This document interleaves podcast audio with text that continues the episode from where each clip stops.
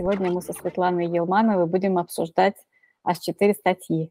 Да, здравствуйте. Так было мило, я сейчас перечитывала, и там есть э, статья, про которую мы с вами уже поговорили, «Самый первый сад», где дается инструкция, как посадить сад на участке полтора на полтора метра, и там написано, что к 4 июля уже будут цветы э, и плоды. И вот 4 июля только что прошло. Ну, хотя мы его не отмечаем у нас как праздник, да, но тем не менее тоже так как-то греет душу, что все это прям вот совпало.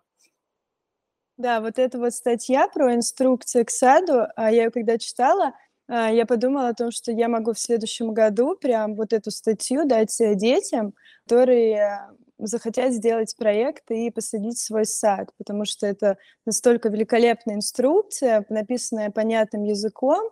В общем, ну, будем экспериментировать ближе к весне, к следующей. Да, и вот в этой статье написано, то, ну, мне видится поводом ну, всем ее прочитать, да, здесь написано «Сады нужны всем», чем раньше вы узнаете, какие они на самом деле забавные, тем счастливее будете. Ну да, это очень приятно. Мы вот с ребятами, когда ходим э, в заповедник гулять, там около церкви, которая вот недавно построена, они высадили плодовые деревья и мы прям наблюдали за этим, как они высаживали, какие они сейчас высокие стали. И каждый раз, когда мы ходим, там, ну, особенно после, а, после зимы, детей очень удивляет, как быстро, да, вот эти деревья растут. Там какое-то деревья погибло, и мы начинаем там предполагать, что что там пошло не так. И это, ну, дает опыт, даже когда ты не сам сажаешь, а просто вот наблюдаешь, да, за уже посаженными такими деревьями или кустарниками, им очень интересно.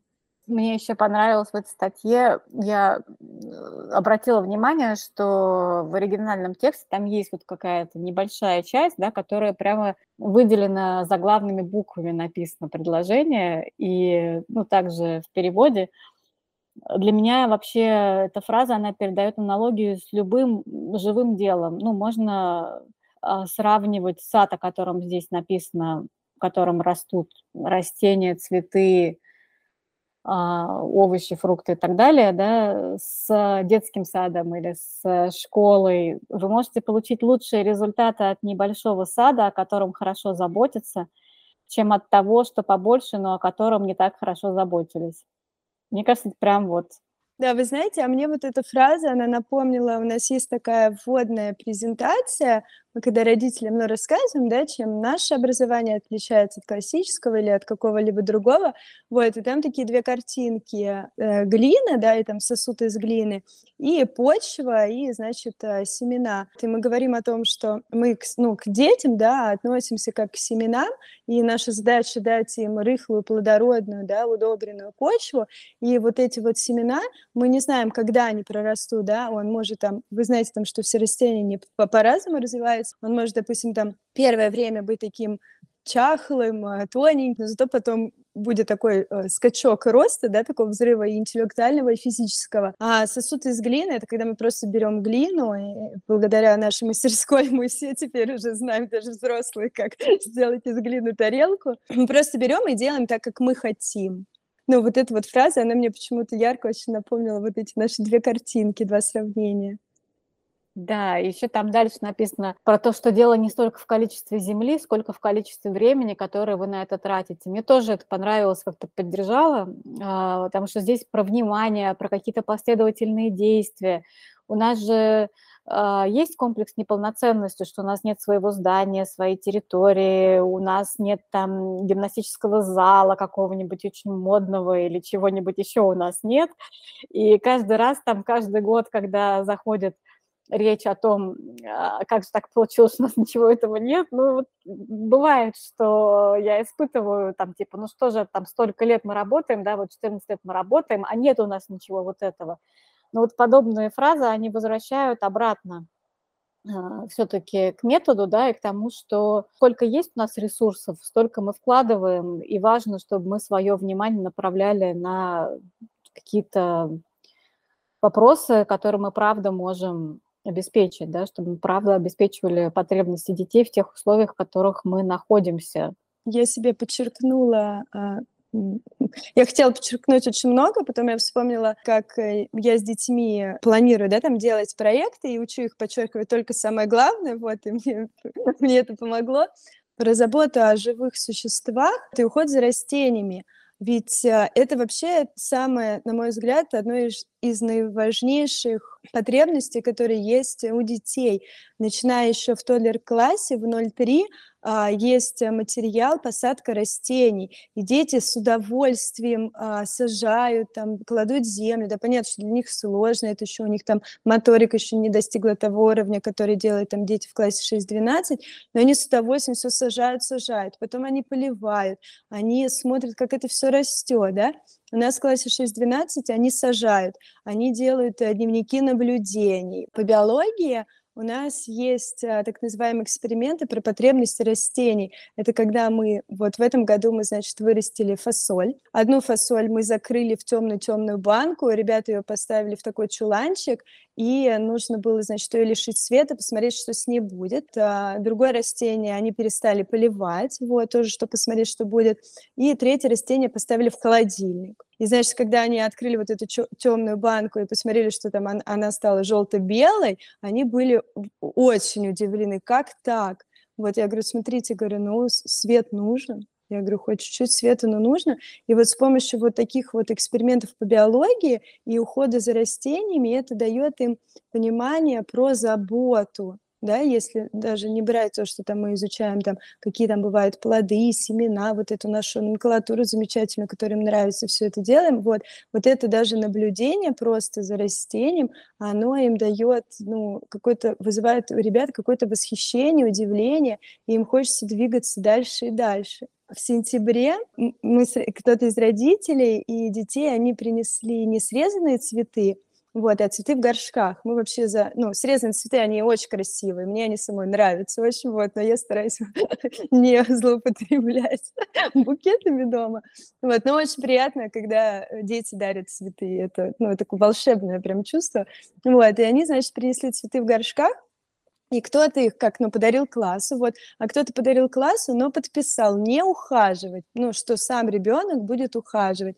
И вот у одного ребенка растение, к сожалению, оно засохло, и я ему об этом не говорила, я ждала, пока он сам заметит, и ну, какую-то обратную связь мне хотелось с него получить. И как раз-таки после вот этих наших экспериментов про потребности растения, он такой, Свет, говорит, у меня растение засохло, говорит, у него не было воды. И я такая, да, то есть, ну, совсем как другая реакция была. Это тоже было прям очень мило и познавательно. Да, мне тут хочется подхватить на тему потребностей. Вот в этой статье мне очень понравилось про потребности детей, да. А, там написано, что дети воспитаны так, чтобы их потребности были удовлетворены, часто садятся рядом с цветами и любуются ими. То есть дети, у которых удовлетворены потребности, они настолько синхронизированы, да, как-то сонастроены с природой, что они естественным образом обращаются да, вот с тем, что природа предлагает, э, потому что здесь написано о том, как цветы и плоды, да, вот э, чем они отличаются. Вот здесь написано, что предназначение цветка – стать плодом, и поэтому срывать цветы как-то, ну, неестественно, да, это не целесообразно. И дети этого не делают, если их потребности удовлетворены. И вот до этого у нас были статьи, в которых про животных, да, там про разорение птичьих гнезд, э, которые приходят почему-то, когда ребенок, ну, перестают, да, его потребности удовлетворяться, и он начинает каким-то противоестественным образом себя вести. А вот здесь такой прекрасный пример, что дети далеки от того, чтобы довольствоваться пребыванием среди цветов, они заинтересованы в каких-то более гораздо реальных задачах, да, как сбор урожая. Вот вы говорили про посадку растений, в тот для классе тоже я вспоминаю, у нас прекрасно есть там начинающие садоводы, но действительно, вот как написано в этой статье, то вообще смысл посадки семян дети э, осознают, когда у них был опыт сбора урожая. Одна из наших презентаций, когда я там у ребят спрашиваю, что вы там ели, там, не знаю, на перекус, там, да, там, яблоки, у нас там есть один мальчик-любитель яблок. Вот я говорю, а как к тебе яблоко попало? Мама положила. Я говорю, а откуда его мама взяла, да? И начинаем вот, эту, вот этот клубок распутывать, и как раз доходим, да, то, что там яблоко росло на дереве, И на самом деле не только яблоко, вот, и там, что его собирали, а как оно на дерево попало. То есть, ну вот, с другой стороны, их, конечно, восхищает, да, такая история вещей. Это не только там а, про плоды, и они, когда узнали, а, мы разглядывали цветы на клумбе, и я, когда им рассказала, что, ну, вообще-то, вот, смотрите, яблоня, да, и тут что будет, такие яблоки, говорю, а как они получаются? И задумались, и, ну, некоторые ребята сказали, говорю, из цветов. И мы же каждую осень ходим а, на нашу прогулку через сад с яблонями, и у них под ногами вот эти вот яблоки, которые же такие полугнилые, и детям они очень не нравятся. И я им напомнила, и они говорят, ну, конечно, там, говорят, семечки. Я говорю, здорово, вот это яблоко раздавил, семечко попало в землю, будут еще яблони. Да, тут мне еще хочется связать, да, мостик перекинуть к следующей статье Дэвида Кана, прекрасного совершенно такого, он визионер, и как раз продвигал подростковую программу, развивал ее очень активно, очень много сделал а, в этом направлении, но и не только в этом, он на самом деле такой очень разносторонний человек, и а, насколько я понимаю, ну, вот скоро какой-то курс тоже он будет проводить для учителей, снова обучать, как работать с подростками. И вот он написал статью «Ребенок в мире природы», и там он пишет такое, знаете, ну, отрезвляющее напоминание, я прям процитирую это, насколько абсурдна идея полового воспитания для девятилетнего ребенка, который изучал формы размножения от одноклеточных до млекопитающих в этой эволюционной последовательности. Э, бремя подросткового развития облегчается благодаря четкому пониманию биологического роста человеческой жизни в применении ко всему живому – мир природы становится инструментом для самоанализа. Вот что вы наблюдаете? Правда ли, что если дети действительно находились а, в богатой монсори среде, где они все эти уроки проходили, для них вот действительно это все, все идеи абсурдные. Но, но мы, родители, так как у нас не было такого опыта, этим очень озабочены, и все время пытаемся их как-то воспитать, а они уже гораздо воспитаннее нас в этом вопросе. Что думаете? Да, в подростковом возрасте они, проходя все вот эти вот этапы и имея большой опыт э, наблюдения да, за развитием разных жизненных форм, они э, воспринимают это просто как э, науку. И то, что мне очень нравится, то, что иногда ну, возникают какие-то вопросы у родителей, они э, замечательно, без всякого стеснения, могут называть э, все органы своими именами, потому что, ну, даже там родители некоторые там в сообщениях могут там написать, у моей дочки там проблемы вот с этим, вот, пожалуйста, папа, наблюдайте. Я сижу иногда догадываюсь, с чем вот с этим вот, но потом понимаю, что, скорее всего, да, речь идет о чем-то интимном таком. Вот, нет, дети замечательно, говорят, мы, когда проходим там строение, я говорю, так, говорю, где вас печень, давайте найдем там печень, ну и все остальные, да, там, включая там половые органы, ну, у них э, вот, ну, да, даже название, у них даже не возникает потребности, да, начинать как-то вот прикалываться, да, над а, названиями там, гениталий, да, там, или там молочных желез. И на самом деле даже когда там, ну, ты идешь вот а, там к врачу, да, какому-то там, не знаю, определенному, и дети, а, у которых есть этот опыт, они без стеснения абсолютно научным языком могут сказать, так, значит, у меня вот это беспокоит, посмотрите и объясните, что делать. И это, ну, это просто замечательно, это просто, ну, такой научный подход, взрослый такой осознанный. И я думаю, что многим взрослым, ну, поучиться можно над тем, как дети оперируют. Нужно почаще приходить на путешествия в тишине и всякие да. другие мероприятия, чтобы просто освоить в спокойной обстановке всю эту тему, которая нам ну, не была доступна, когда мы росли, да, но сейчас можно прийти на мероприятие для родителей в монтессори школе и все то же самое взять для себя. И вот статья Дэвида Кана, кстати, я очень рекомендую всем ее прочитать. Тут э, здорово про взаимосвязи, да, что мы, если указываем на значение взаимосвязи, которые происходят вокруг нас в природе, мы создаем вместе с ребенком философию. То есть ведь мы можем не создать философию, а создать какой-нибудь невроз, если у нас у самих нет этого осознания этих взаимосвязей, да, а можем создать философию, и Монтессори метод – это философская педагогическая система. Да, мне вообще вот эта статья, она очень, очень мне понравилась. Это прям то, что мы делаем в классе 6-12. Он пишет про да, вот эти потребности, когда ребенок уже находится на границе там 6 лет, ребенок задает себе вопросы, а почему это, а почему это, а как это возникло, да, ведь это все вот эти вопросы, ну, на которые мы рассказываем истории и помогаем а, ребятам найти ответы. Мы очень много, большое внимание уделяем воображению. То есть воображение — это на самом деле Воображение ребенка – это один из самых главных инструментов, с помощью которого мы рассказываем, рассказываем истории. И как раз вот Дэвид Кан, он говорит про вот эти вот великие истории, он его назвал «Сага о жизни на Земле», тоже понравилось это ну, слово, потому что, может, там большая история, великая история. Я, я думаю, может, я в сентябре тоже так, а сегодня я вам расскажу сагу о жизни на Земле, это, ну, мне прям понравилось очень, как идея. И да, великие истории — это такие ключевые истории, которые проходят в сентябре для всех возрастов и которые потом обсуждаются на протяжении там полугода точно, дети задают там свои великие вопросы, они начинают обдумывать, они включают воображение, они начинают искать ответы на свои вопросы там в книгах, да, если в книге не нашел, то в интернете. То есть это такое огромное исследовательское поле для них а, открывается. Да, но мне нравится тоже акцент здесь, который делает Дэвид Кан, он такой очень умиротворяющий, мне очень близко и созвучно с тем, что я практикую в своей жизни то вот именно информационная среда, новостная, которая э, сейчас организована так, чтобы вызывать э, реакции у людей, желательно стрессовые, такие негативные чувства, так как это, говорят, хорошо продается почему-то, ну, в моменте, видимо, э, возникает ощущение небезопасности, и срочно хочется предпринять действия, чтобы восстановить ощущение безопасности – и вот он пишет, да, что путаница и пессимизм распространяется, но дальше он говорит, что природа и люди могут найти способ исправить отклонение. Самая большая сила находится внутри нас самих.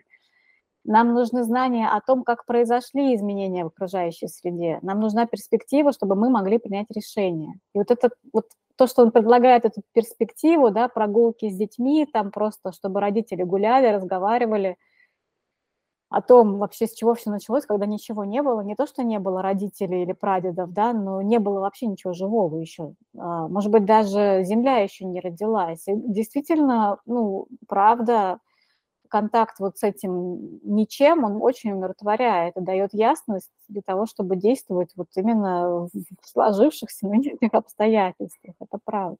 Мне хочется еще про это острое чувство реальности, да, подметить, вот эм, опять же, вот когда острое чувство реальности присутствует, ну, для каждого человека, я думаю, что для взрослого тоже, ведь действительно только тогда целеустремленность может быть, потому что пока все размыто, какой-то хаос, э, неясность, то где цель, да, ее просто невозможно наметить себе, там, заметить и вообще осознать, что она где-то существует. Поэтому вот то, что описывает э, в этой статье Дэвид Кан, он говорит, что мировоззрение ребенка в 6 лет основано на его раннем детском знакомстве с природой. Да, это опять нас возвращает к тому, с чего мы начинаем всегда, что, пожалуйста, давайте детям реальность, да, давайте им реальную жизнь. Пожалуйста, освободите их от каких-то суррогатов, ну, по возможности сами находитесь в реальности, да, и детей тоже не изолируйте, пожалуйста, от нее. И вот тут мы переходим к нашей финальной статье, какой-то такой просто огромный и очень впечатляющий текст Марии Монтессори, которая как раз пишет вроде бы опять на ту же самую тему, но очень детально, очень конкретно предлагает, да, вот все то, что есть в природе, как э, жизнь управляется вот тем самым бессознательным, да, и мне очень понравилось, она, во-первых, э, обращает внимание на то, что все живые существа проявляют два аспекта в своем поведении. Один из них специально рассматриваемый биологией, заключается в чувстве самосохранения. Это сознательный аспект. Другой аспект рассматриваемой геологии – это вклад, который каждый вносит в поддержание окружающей среды, в космическое созидание. Это бессознательный аспект. И вы сегодня говорили же про геологию, про биологию. Я вот вспомнила как раз вот эту часть и подумала, как здорово. Ну вот э, тот самый целостный междисциплинарный подход, который доступен в Монтессори классе – и который недоступен через учебники. Да? Вот вы сказали там в окружающий мир как-то надергано, непонятно по какому принципу, да? а тут не надергано, тут все целиком. И вот это, конечно, здорово. И я подумала еще про вот тему воображения, завершая, да, что почему многие взрослые люди, вот, которые там а, влияют и на детей тоже сейчас э, и формируют э, образовательные подходы, да, почему мы путаем реальность и воображение, потому что наше образование часто было в отрыве от реальности. То есть э, наше воображение, э, ну, как сказать, э, было в основном задействовано в чтении как раз текстов, да, вот эта абстракция парящая, про нее у нас Дима Островский любил очень рассказывать. А вот связи с практикой, да, с практической жизнью, возможно, где-то не хватило, и поэтому так легко это все перепутать, потому что часто это та реальность, которая у нас только и была, да, вот эти тексты и попытка воображать что-то с их помощью, и заучивать, и абстрагироваться все больше и больше. И как раз ну вот, возможно, да, тоже на что обращал внимание Дэвид Кан в своей статье, что это разрыв с природой, и от него больше всего страдает ребенок, ну, все страдают от него, но можно отследить, как это вышло. Вот, возможно, это в том числе, как это вышло. Ну вот, а, потому что у нас, когда мы учились да, в обычной школе, у нас не было вот этого вот космического образования, которое охватывает все, да, сначала там ты изучаешь на практике, и только потом ты переходишь к теории. Вот я, например, только недавно мне всегда очень хорошо давалась алгебра с геометрией, вообще обожала эти науки, но они были такие абстрактные. Ну, у меня хорошо получалось, не знаю, решить какие-то уравнения, там, логарифмы и так далее. И тут вот я, когда пошла на учебу, и я вообще, ну, рассказала, да, вот эту историю, я говорю, я говорю, но «Ну, я до сих пор, я говорю, не понимаю, зачем это мне нужно. И она говорит, о, говорит, хорошо, что ты задаешь, да, вот этот вопрос.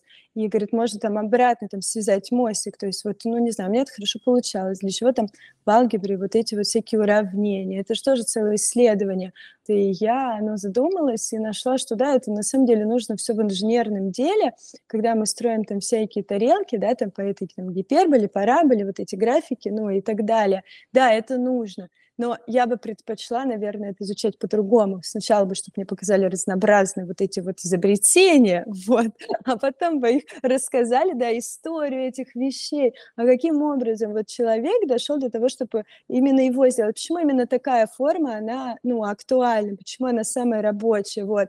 И конечно же, там, может быть, еще бы захватил эксперименты, там, сделать самой, посмотреть, это работает, это не работает. То есть, получается, как бы, ну, у нас было все наоборот. И здорово, когда взрослые до этого доходят, чтобы вообще, ну, как понимать, зачем мне это нужно. Там, а та же химия, да, вы вспомните, там, не знаю, средняя школа, когда мы там решали эти уравнения, вот эти вот а, равенства химические, кто в какое вещество переходит. Но нет, я хочу сначала все это смешать, посмотреть, что разные варианты, да, то, что сейчас доступно детям, они уже там, не знаю, уксус смешивают с содой, да, когда мы презентуем вулкан, они такие, вау, и там, если маленьким детям это просто вулкан, там добавь красного или желтого красителя, это лава течет, они идут там в мастерскую делать свои вулканы и так далее, вот. А для детей постарше, это вот тебе химия, вот. Ты помнишь, ты делал вулкан, ты можешь еще раз пойти его сделать. Тебе интересно разобраться, а почему вот так вот пена, просто там уксус на другой что-то или не будет пены, а на сода будет пена.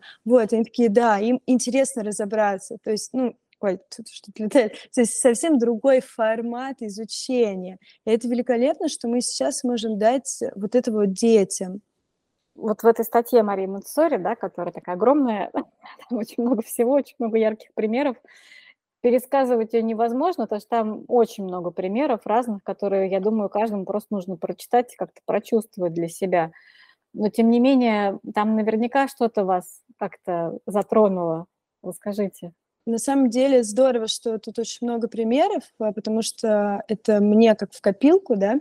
А, мы всегда, когда рассказываем про а, космическую задачу, мы всегда приводим в пример почему-то трилобитов. Я не знаю, они просто настолько яркие, они такие, ну, детям они нравятся, такие не классные. Вот, про то, что, да, для чего, как бы, они, когда появились, они забирали соли, и когда они, ну, как это, не прискорбно, да, исполнили свою космическую задачу, они вымерли. Вот. И а, помимо вот этих вот, но они, как бы, они жили, да, они же не знали про свою космическую задачу, они просто питались солью. Соли было очень много. Они там, ну, я предполагаю, что можно сказать, что они там жили счастливо, да, они там много ели, плавали, там все такое. Вот. И это же применимо, ну, можно применить э, вообще ко всему. И я поняла, что с помощью вот этих примеров я могу рассказывать там, ну, не только про трилобитов и про растения, с которых получился каменный уголь, а вот взять там себе на заметку или там, не знаю, книжки сделать, да, там детям просто там прочитайте или там, ну, вот на такой путь их направить. Потому что вот про растения это а, есть а, Монтессори русский язык, там есть символы частей речи. И символ существительное – это вот такая черная пирамида, такая устойчивая, у нее там четыре грани. И у очень многих детей возникает вопрос, а почему она черная? А почему она пирамида? Почему там не куб, например?